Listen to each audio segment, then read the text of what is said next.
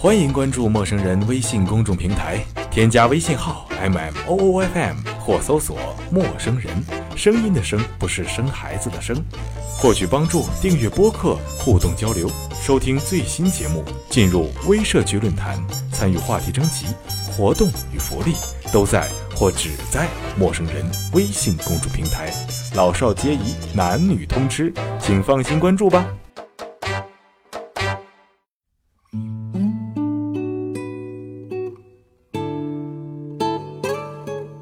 陌生人广播能给你的小惊喜与耳边的温暖。各位网络前的听众朋友们，大家好，我是你们的新朋友小恩。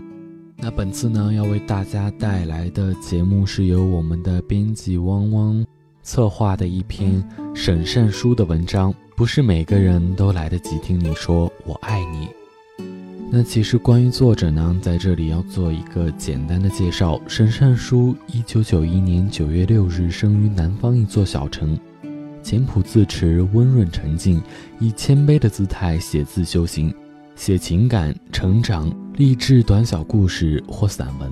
他的情感文章细腻温柔，他的励志文章亲切温暖，相信在今天努力奋斗的意义。下面我们来听听他的故事吧。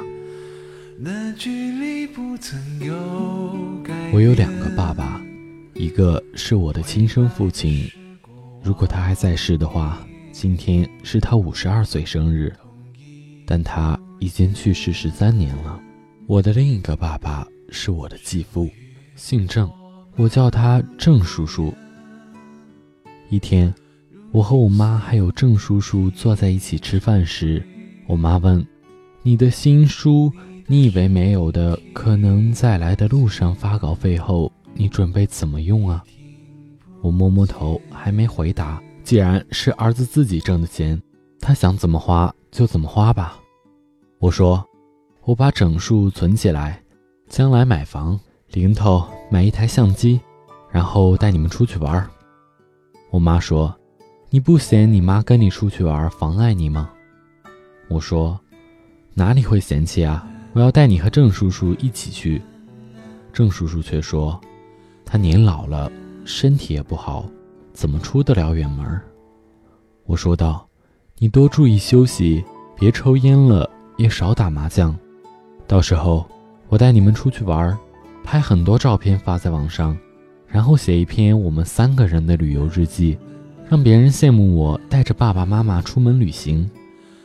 兴许这是我这些年来第一次提到“爸爸”二字。郑叔叔拍了一下我妈妈的腿，乐呵呵地笑着。我知道，郑叔叔的身体经过年前那场大手术，已经不如从前了。他有糖尿病，所以每次吃饭前都得打针。最近，郑叔叔总说眼睛花，时不时头昏。去医院检查，说有白内障，准备新年后动手术。我每次看见郑叔叔打针的时候，心里都很难过，真的很害怕他和我妈等不到我的成功。之所以我那么奋不顾身的努力拼命的赚钱，是因为我目睹过死亡，好害怕我爱的人无法陪我细水长流。更重要的是。我不想再继续过这种窘迫的生活，不想让我妈继续受苦受难。我告诉自己，我和别人不一样，所以我要拿得出自己不一样的资本，让我妈不为我担心。生活的霸道之处，并不是它占据了你想得不曾得的东西，而是它给了别人都有但你没有的东西。成长的必修课之一，就是学会坦然地接受失去。几年前，郑叔叔还未走进我和我妈的生活，我极度孤独、抑郁，总怀疑走不完这长长的一生，总觉得人生了无趣味，做什么都累。后来，郑叔叔的出现让我重新理解“好死不如赖活着”的道理。我不贪图长命百岁，也不畏惧随时可能到来的磨难，甚至死亡。我们每天既与幸福捆绑在一起，也和厄运形影不离。福兮祸所伏，祸兮福所倚。好坏始终并存着。我开始懂得了，不要总是想着可能的坏，而忽略了当下，甚至是此时此刻的好。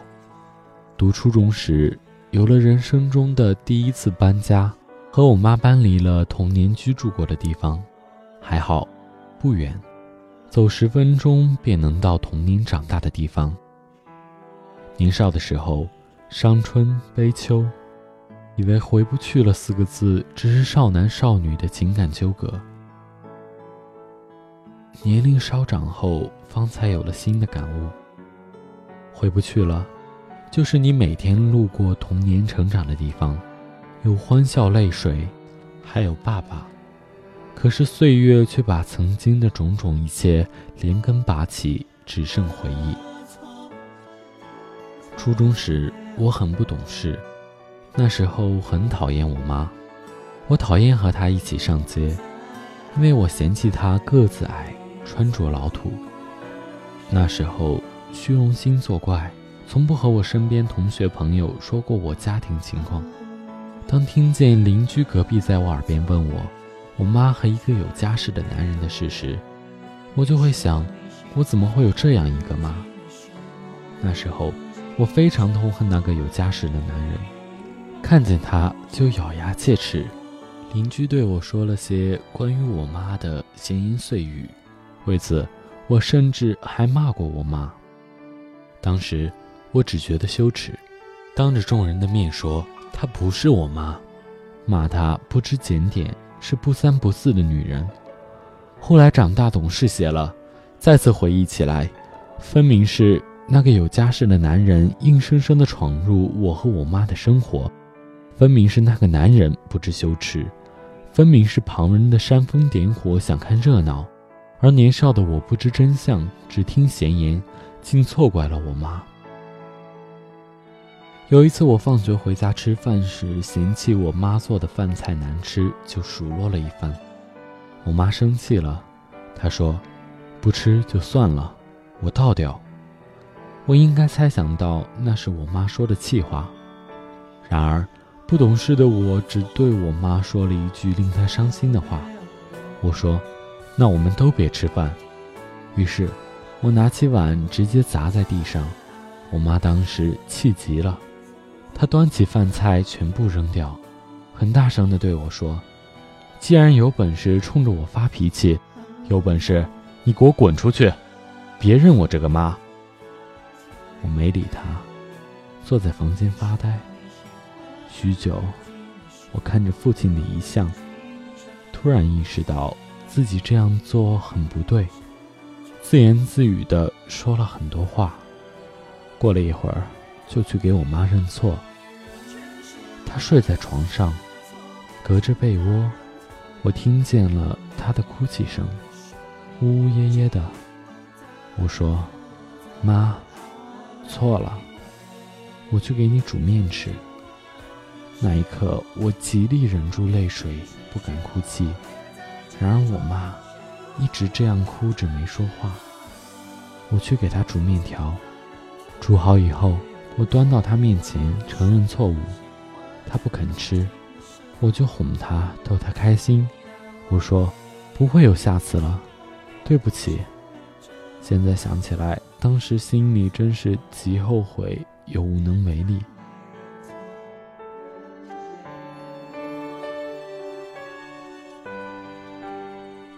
记得还有一次，我看见我妈手机里有短信，好奇心作祟下，我就打开看，心里却想着会不会是和那个有家室的男人发的暧昧信息。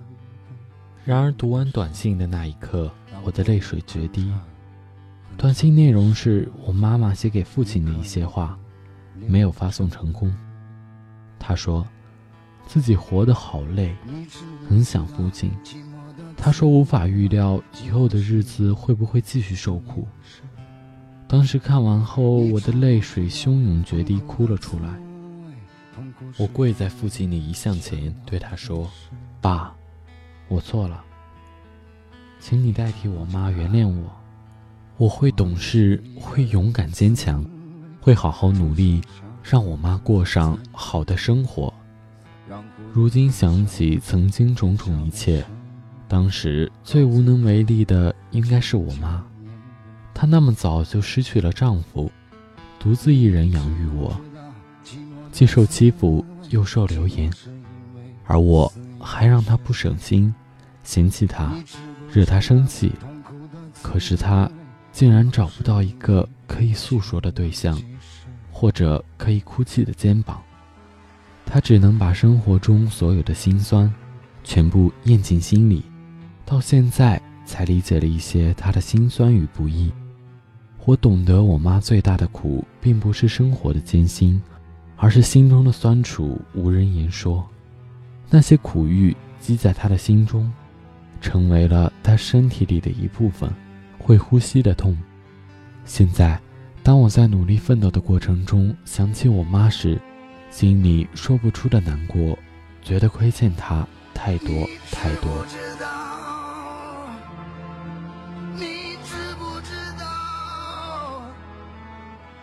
细细想来，我们每个人都是从懵懂无知、不谙世事的年纪，到长大了才大彻大悟，明白很多道理。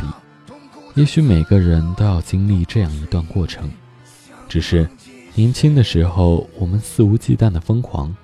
从不把父母的爱放在眼里，甚至有时候父母过分的爱会让你厌烦，感觉是一种桎梏。但你大抵是忘却了，对于每一天都在老去的父母而言，他们的半生光阴都是为了我们长大成人。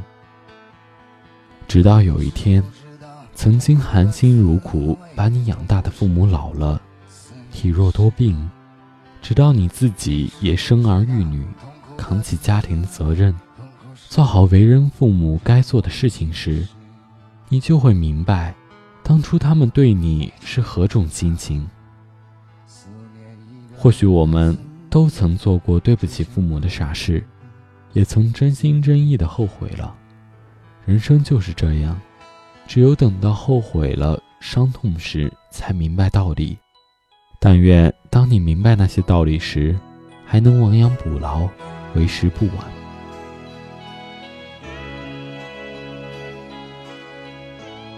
我觉得这些年我最大的变化，就是慢慢从温柔变得坚韧，而这种坚韧不带刺，温柔亦不曾流失。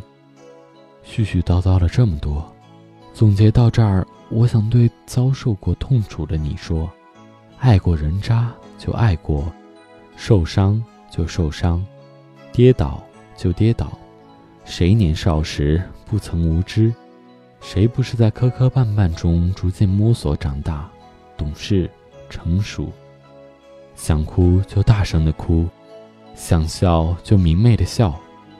痛了、伤了、毁了，怕什么？青春年纪里都会遇到这些。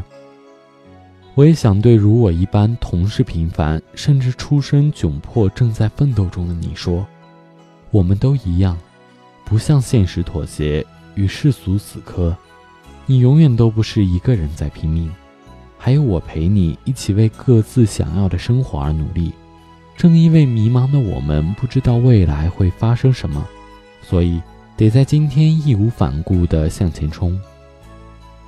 我们只管努力就行了。反正奔跑总比坐以待毙好得多。最后，我想特别提醒一点：你通过自身的不断努力奋斗，那些明码标价的东西以后都有机会得到。可是，随着时间的推移，有些东西并不是你努力争取就能得到，比如等不及的爱。于我们每一个人而言，没有昨天，也没有明天，只有今天。比起未来的熠熠光辉，还是要学会珍惜眼前人，因为不是每一个人都来得及听你说“我爱你”。